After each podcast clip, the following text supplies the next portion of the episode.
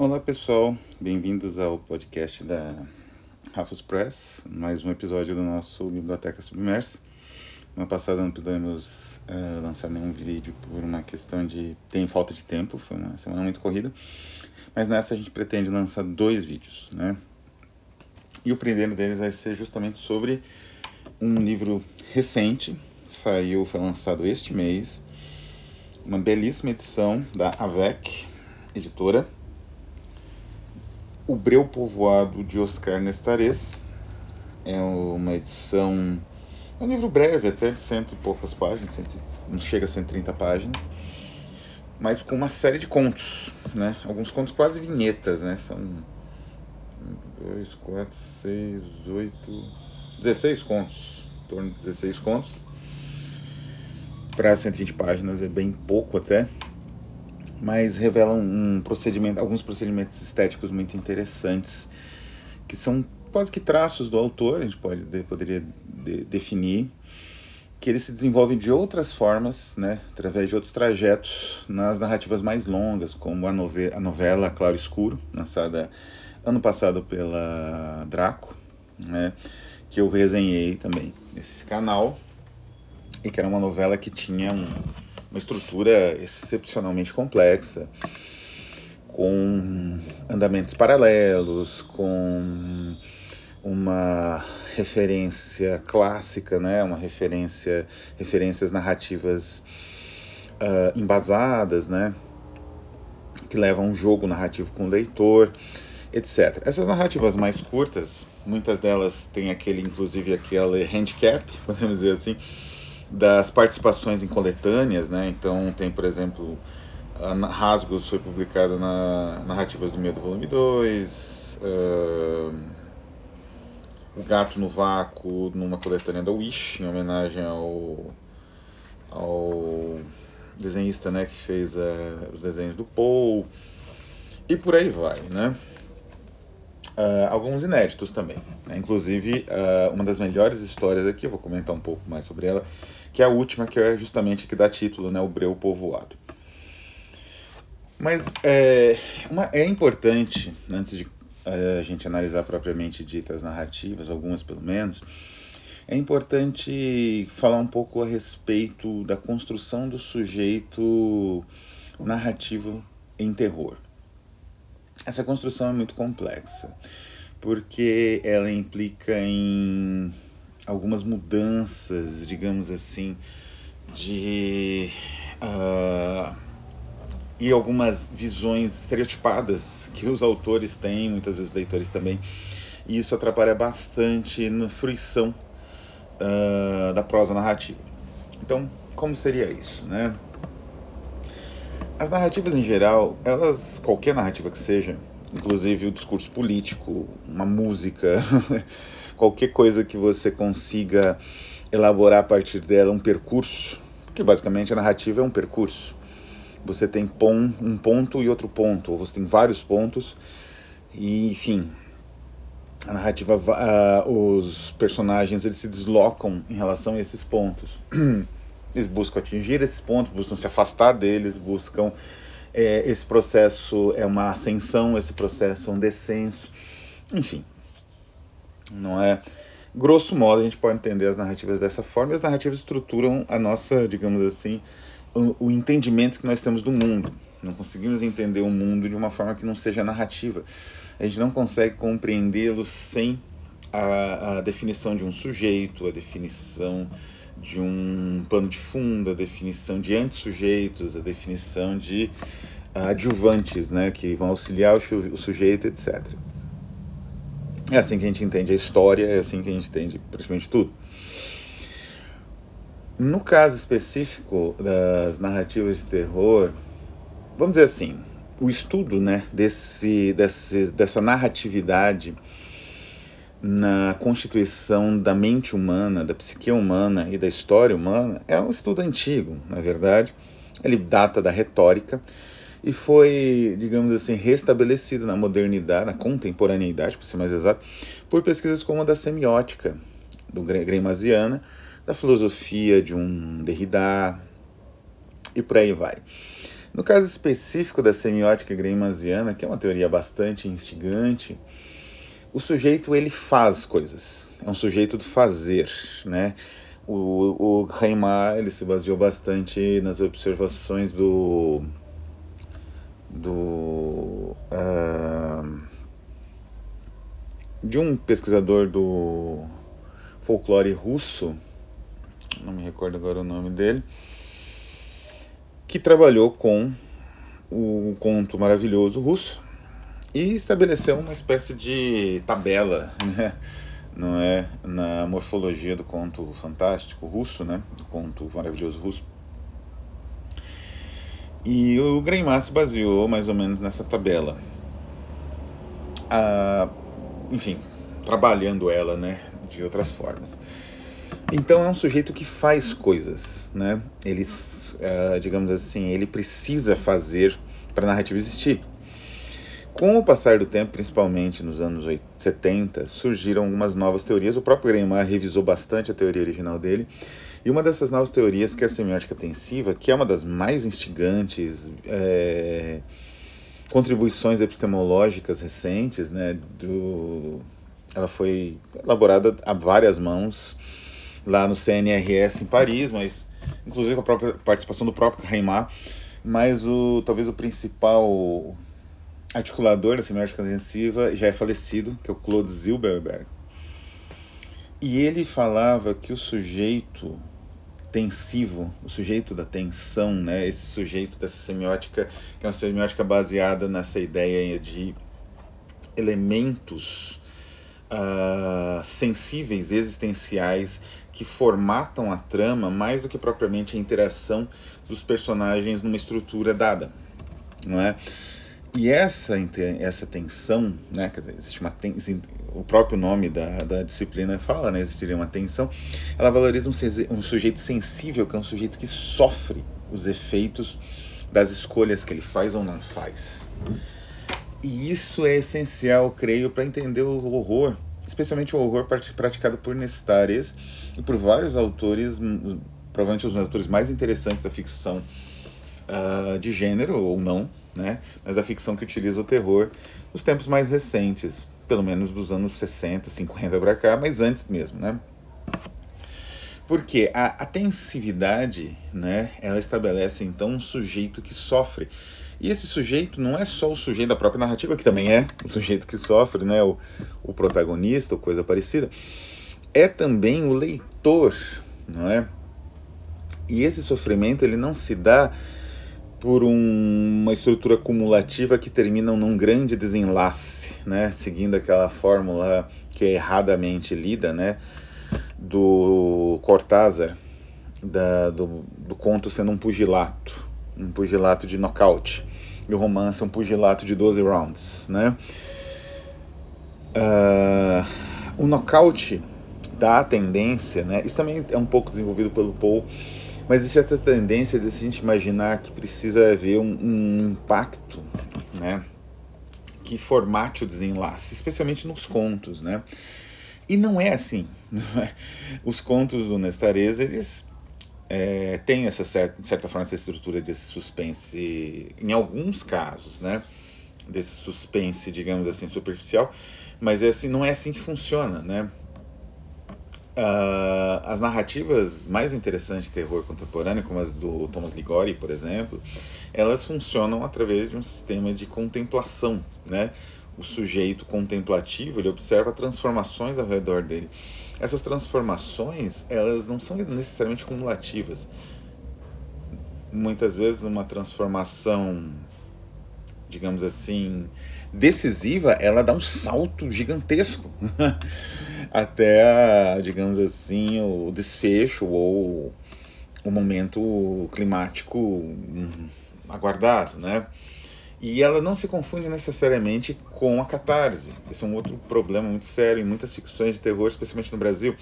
Existe uma tendência a alinhavar a catarse com esse aspecto cumulativo da metamorfose ou da transformação ou da percepção angustiado nessa percepção, digamos assim, é, exasperada do sujeito, né?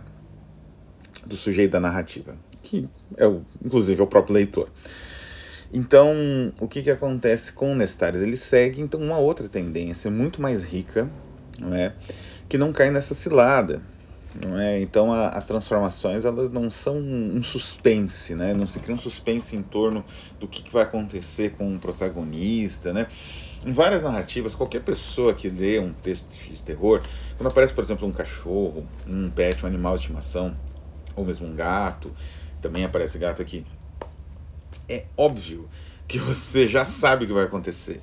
É óbvio que esse animal ele vai ter um, um destino trágico, eventualmente sangrento, eventualmente, enfim, não é?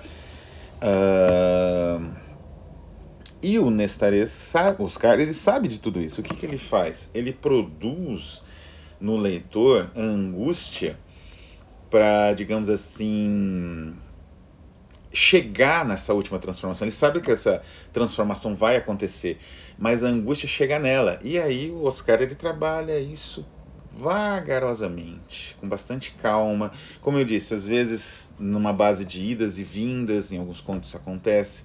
A situação melhora e piora. A situação estava ruim, melhora, depois piora mais ainda, né? E depois sim temos é, essa piora também não é o momento final, né? Então essa, esse, esse processo ele é muito instigante, não é? E ele cria no leitor sim uma, como eu disse, essa angústia de acompanhar esse ritmo, né? Uma, digamos assim, uma palavra essencial na semiótica tensiva é essa ideia de ritmo, que é pensado sim em alternâncias, né? O ritmo é uma alternância, uma alternância entre determinadas notas, determinadas batidas, né? E na, no caso da semiótica tensiva, tem até alguns gráficos nos livros do Zibelberg tentando entender esse ritmo, na verdade, entre que muitas vezes estabelece uma espécie de novo quadrado semiótico, né?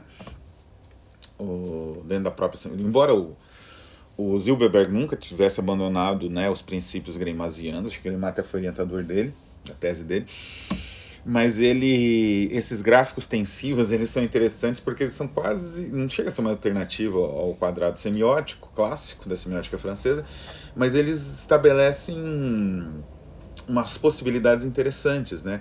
E se a gente aplicar exatamente assim de alternância entre momentos de digamos assim vazio e preenchimento por exemplo né, perseguindo a, a, estruturação usual de pensamento da semiótica que se estabelece através de oposições não exatamente binárias, né, mas em oposições ou oposições absolutas, né, mas oposições privativas, né, oposições uh, uh, que você consegue imaginar uh, outras, for outras formas para essa oposição persistir.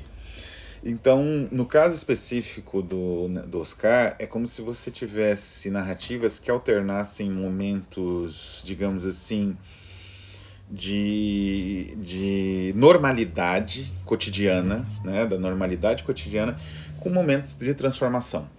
E é interessante que esses momentos de normalidade cotidiana, às vezes ele, o, o, Oscar, mantendo a tensão, ele prolonga esses momentos até quase a extensão do conto.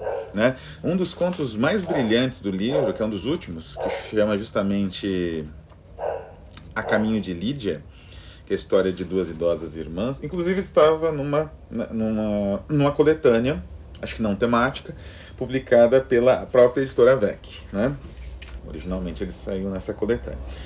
Mas essa narrativa, o Oscar ele faz questão de prolongar essa sensação de normalidade, inclusive com uma descrição do cotidiano dessas duas idosas, que não só é bastante realista de um ponto de vista do verismo, né, da, da, da percepção uh, mimética do real, é, como tem uma verdade uh, social, né, uma verdade sociológica nisso, psicológica também, não é? E ele prolonga essa, essa sensação de que você está lendo uma narrativa familiar, uma narrativa íntima, né?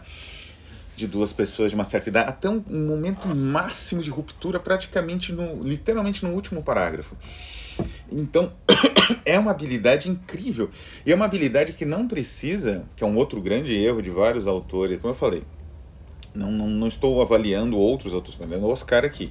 Mas eu já vi esse erro em outros autores de ficções e narrativas de gênero ou não gênero no Brasil e fora do Brasil. E um desses erros, como mencionei, é alinhavar o ritmo da narrativa, esse ritmo tensivo, com a questão da catarse. Esse é um erro terrível, não é? Então a narrativa ela precisa de certa forma vingar alguma coisa. E uma outra um outro grande erro é esconder o que você realmente quer, né? Vários contos do Oscar tem um uma oferenda.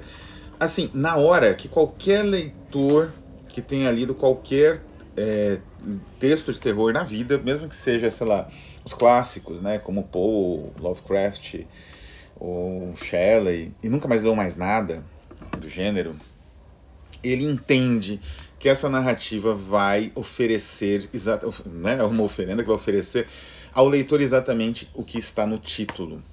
E os elementos aparecem no primeiro, se não no primeiro, na primeira página, né? Os elementos dessa dessa oferenda aparecem na primeira página do conto, primeira, segunda página. Então qualquer leitor sabe disso, né? Então o Oscar ele não precisa esconder esses elementos, criar um falso suspense, né? um suspense artificial ele oferece realmente, né? No conto, um outro conto excelente que é o Depois da Carne, não é? Ele fala do, né? Seria um, uma pessoa, segundo o próprio autor, tem uma certa inspiração em Ruizman, né? Labá, a colar, ou traduzido aqui como não sei o que das trevas, alguma coisa assim, pela, pela carambaia, né? que é um personagem que vive uma certa ressaca de prazeres da carne e ele tranquilamente enumera esses prazeres no meio do conto, assim. Não existe um suspense. Ah, mas o que, que ele faz? Ué, o que ele faz é matar e violar, né? Não, não existe muita criatividade nisso. É a sensação que ele obtém, que é muito bem descrita, não é? Que faz realmente o conto criar essa tensão para o que ele vai fazer, qual que vai ser o novo passo. E o novo passo é realmente terrível. Esse conto, aliás, é um dos melhores, né? O Depois da Carne, e oferece uma, uma, uma estrutura plenamente satisfatória, porque ela, digamos assim, ele apresenta realmente um personagem que tem um, um que é esse sujeito sensível, literalmente sensível. Ele sente tudo e ao sentir tudo ele quer, digamos assim, tocar certas nuances de dor e sofrimento que resultam em prazer para ele, para sentir mais ainda, não é? Então é o sujeito, é o puro sujeito sensível, né, com todas as suas contradições, a sua tragédia pessoal e coletiva e tudo mais. Então, um livro excelente, não, não poderia, digamos assim, recomendar mais esse trabalho, não é? Alguns contos, algumas vinhetas, né? São contos mais um pouco mais simples, né? Uh, existe um, um, um sentimento mais nítido, né, de terror, ou né, essa, essa evocação é mais clara. É, mas nem por isso esses contos são inferiores, né? Eles mantêm, digamos, um ritmo, né? Como se fosse uma vinheta violenta ali para acordar o leitor para a próxima, o próximo conto que faz essa exploração mais minuciosa da alma sensível, que não é só nesse sentido sensível, sei lá, de sentimentalismo, mas é o sensível no, sen no sentido de experimentar o universo ao redor dela como se ela tivesse carne, sangue, nervo, né? E o leitor segue esse sujeito, né? Transformando-se nele. E é isso que fala o último conto Breu Povoado, que é o melhor do livro. Esse conto exibe uma faceta muito interessante que já é perceptível em outros contos do, do Oscar. O Oscar ele tem uma, uma característica meio de Bruce Chatwin, né? Ele tem uma excelente qualidade de descrição e narração, né? Ele integra muito bem descrição e narração ele seria um, daria um ótimo. Se ele tivesse do século XIX, ele seria um concorrente Francis Burton, né? Ele daria um ótimo escritor de viagens ou de paisagens que não são exatamente as mesmas paisagens de sempre. Inclusive, as mesmas paisagens de sempre aqui ganham um outro ar. Né? Então, esse conto, que, o Breu Povoado, que se passa no Haiti, ele oferece essa metamorfose no sentido que eu falei, quer dizer, ele também estica o efeito da normalidade, que não é bem, né? Esse é o quanto mais complexo, porque os sinais de anormalidade são mais são mais gritantes e ele consegue esticar mantendo né, essa sensação e antes do salto da metamorfose final. Então é isso, vou ficando por aqui. Recomendadíssima leitura de O Breu Povoado e até a próxima.